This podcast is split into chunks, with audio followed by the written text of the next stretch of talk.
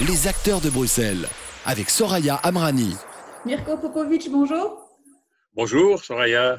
Alors Mirko, euh, vous avez eu mille et une vies, vous êtes euh, notamment fondateur de la Zineke Parade, vous avez été directeur du centre culturel La Vénerie à Watermal-Boisfort, vous avez été directeur euh, d'Africalia, vous participez activement au gang des vieux en colère, on y revient dans quelques instants.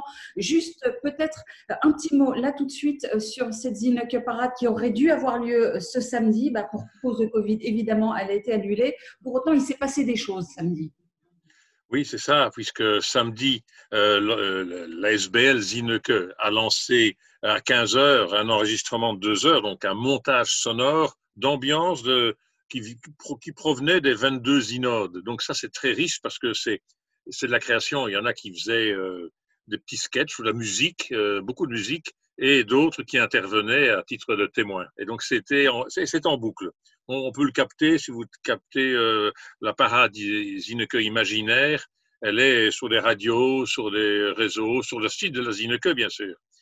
Et alors, il y a une deuxième chose, c'est qu'il y a un affichage dans tout Bruxelles qui a été fait de manière presque pirate, bien organisée. Euh, donc, il y a à peu près 200 euh, affiches qui se promènent dans des quartiers et qui rappellent la parade imaginaire. Imaginez la parade, puisqu'elle ne peut pas se faire, afin d'entretenir le, le mental des troupes, on dirait. Troisième initiative, c'est les loups. On avait dit que cette nuit-là, en plus, euh, il fallait hurler à, la lune, je dirais, euh, et à l'espoir, puisque les loups euh, existent. Il y a plus ou moins 1500 jeunes, 1500 qui ont travaillé dans 22 inodes. 22 inodes, c'est chaque fois plusieurs ateliers, parfois 5, 10. Et donc, c'est beaucoup, beaucoup de monde, 1500 jeunes et moins jeunes aussi, puisque 72 ans quand même.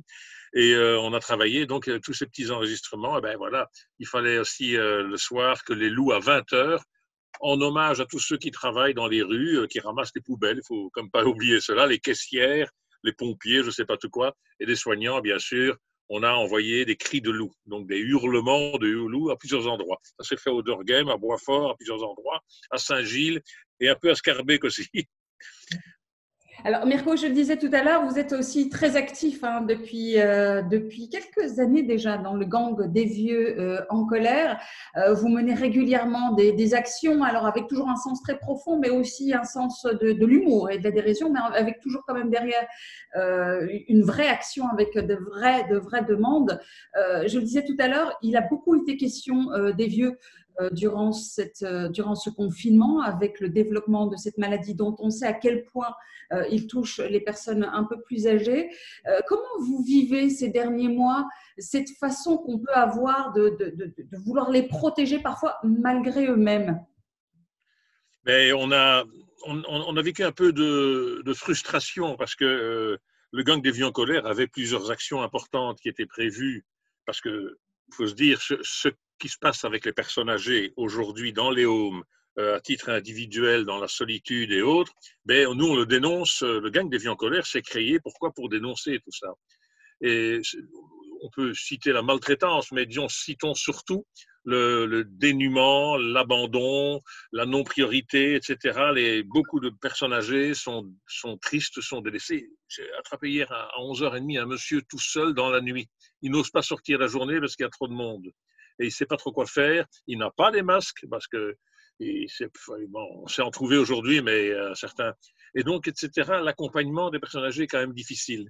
Et, euh, ce qui s'est passé, les, audaces euh, euh, parlées, je dirais, de certaines personnes politiques sont scandaleuses. Enfin, des gens qui, sans citer de nom ni de parti, qui ont, presque applaudi en disant ben, on va régler le problème des retraites c'était très psychologique, mais c'est encore récent, il y, a, il y, a, à peine quatre jours encore. Donc c'est inacceptable. Il y a une espèce de mentalité de, de gens complètement égocentriques. Alors, ici, évidemment, euh, on révèle aussi que les soins de santé, euh, c'est difficile et dans les institutions home, home privées surtout, euh, le contrôle est quand même très difficile. Vous n'avez pas accès facilement. Donc nous, on avait plusieurs actions prévues. On va les reporter parce que l'actualité du troisième âge est, omniprésente.